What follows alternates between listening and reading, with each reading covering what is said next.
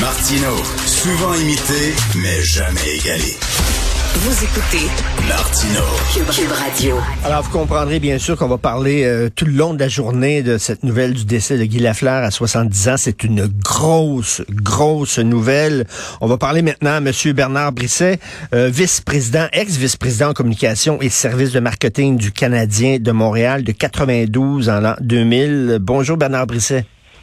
Oui, bonjour, Richard. Ben, bien sûr, euh, mes condoléances. Euh, moi, j'aimerais savoir, il était comment dans le vestiaire avec les autres joueurs, Guy Lafleur? Puis là, moi, j'imagine un jeune joueur qui arrive, là, puis soudainement qui se retrouve dans le vestiaire avec son idole, Guy Lafleur. Est-ce qu'il prenait comment? Est-ce qu'il prenait sous, les jeunes joueurs sous son aile?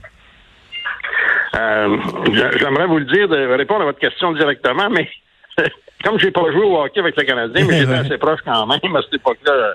À cette époque-là, je couvrais l'équipe comme journaliste. Ben euh, surtout les gros, surtout les grosses années de Guy, là, la fin des années 70, début des années 80.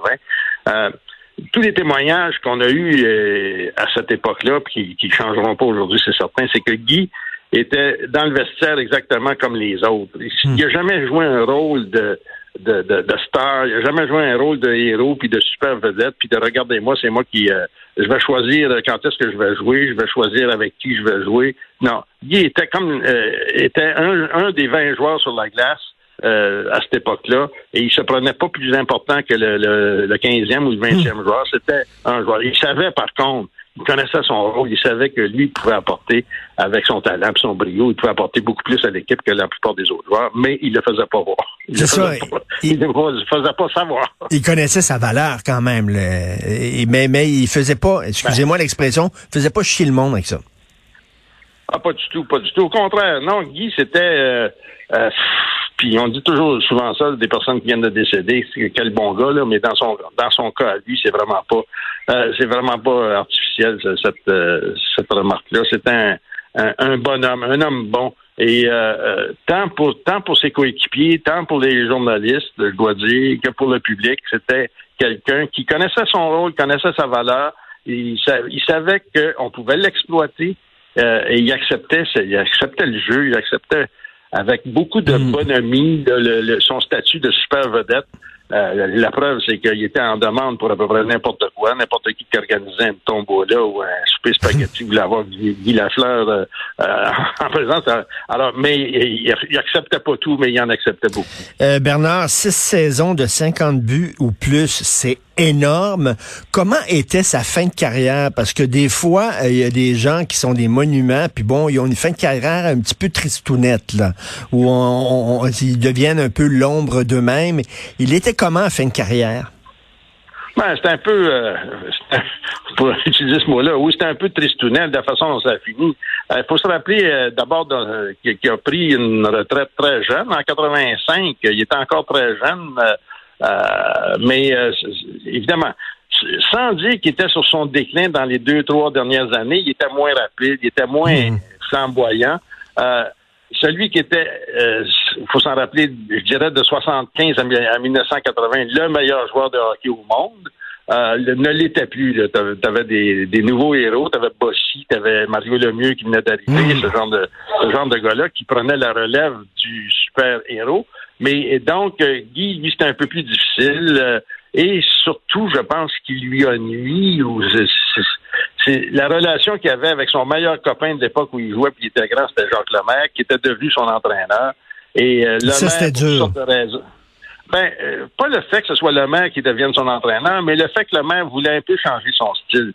Le maire, lui, c'est un spécialiste, un, à, tout craindre du hockey, du jeu classique et tout ça. Il connaissait la valeur de Guy, mais il trouvait que euh, sa valeur, son apport à l'équipe diminuait, donc il avait voulu un peu modifier son style, ce que Guy a pas pris. Guy, pour lui, le, hockey, c'était up and down, et euh, euh, si c'était bon pour Guy Lafleur en, 1977, ça devrait l'être bon en 84. Donc, il y a eu cette espèce de de problème-là, je dirais, mm. qui, a, créé qui a créé une espèce de froid entre Guy et Jacques Lemaire si bien que Guy s'est senti inutile vers la fin des années 80, 84, puis a annoncé sa retraite. Donc, oh, oh. mais il est revenu, il est revenu quelques années après. Je pense Et- qu'il a- il a compté une vingtaine de buts. euh, il a pris trois ans de retraite puis il a compté une vingtaine de buts avec les Rangers. Fait que c'est tout un joueur. Et Bernard Brisset, aujourd'hui, là, on sait que bon, les, les, les joueurs vedettes ont des contrats faramineux, plusieurs millions de dollars, là, des contrats de rockstar. C'était-tu comme ça à l'époque de Guy Lafleur? Est-ce qu'il était très, très bien payé? C'était-tu un des joueurs les mieux payés de la Ligue? Il est devenu un des joueurs les mieux payés, mais ça, c'est après. euh, euh, c'est- une anecdote qui est, qui est très réelle. Euh, je pense, je pense que c'était en 77. euh, il était déjà le meilleur joueur de la Ligue et il avait appris, parce qu'à cette époque-là, les salaires des joueurs n'étaient pas dévoilés. C'était un secret d'État entre le joueur et la direction de l'équipe. Donc, les joueurs, les uns les autres, connaissaient pas le salaire de l'autre, mais il avait appris par un peu de, de, de mamérage, ou je sais pas comment dire, que euh, il y avait au moins Ken Dryden qui gagnait plus que lui. Oh, oh, Euh, que Pierre Bouchard gagnait à peu près la même chose que lui.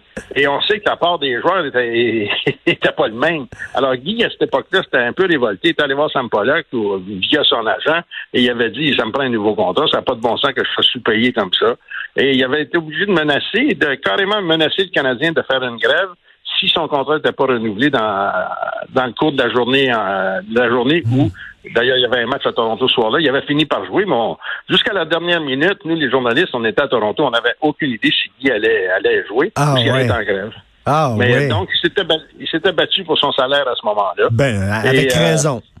Avec euh, par- parfaitement raison. Je pense que même le Canadien s'en est rendu compte là, que c'était un peu cochon ce qu'il avait fait. Et aujourd'hui, quand on regarde aujourd'hui le paysage euh, des- des- du hockey aujourd'hui, qui serait le nouveau Guy Lafleur en temps de, en, en- en- en termes de prestance, de gentillesse, d'humilité et de, de talent aussi? Ben, j'aimerais parler de la gentillesse et l'humilité. Malheureusement, je connais pas les joueurs comme je les Ouais. connaissais à cette époque-là. Là. Euh, tu sais, gentillesse, humilité. euh, on pense, on pense à Patrice Bergeron parce qu'on le connaît mieux que les autres, Mm. mais si je pense strictement à hockey, là, un gars comme Connor McDavid, c'est euh, c'est un peu le même style de joueur que Guy Lafleur, même s'il joue pas, il joue au centre, mais c'est un joueur dominant, c'est un joueur excitant. Il y a pas, c'est un joueur flamboyant. Il n'y avait pas plus flamboyant que Guy à ses meilleures années. Donc, euh, si on transpose euh, dans le hockey d'aujourd'hui, probablement que Guy aurait peut-être un salaire de 12 millions aujourd'hui, Hey. comme, comme Connor McDavid le, le reçoit. Eh ben, et puis sais, quand on pense que Maurice Richard devait faire des déménagements la fin de semaine pour euh, boucler ses fins de mois, Ah, c'est Ben c'est oui, notre- à cette époque-là, à cette époque-là aussi, il était obligé d'aller d'aller livrer des caisses de bière Molson l'été pour, pour arrondir ses fins de mois, comme la plupart des joueurs le faisaient. Fait que tout est vraiment changé. Tout à fait. Ben, merci beaucoup, Bernard Brisset. Merci, condoléances. hein. Merci. Merci, Bonjour, Charles. Salut, bye.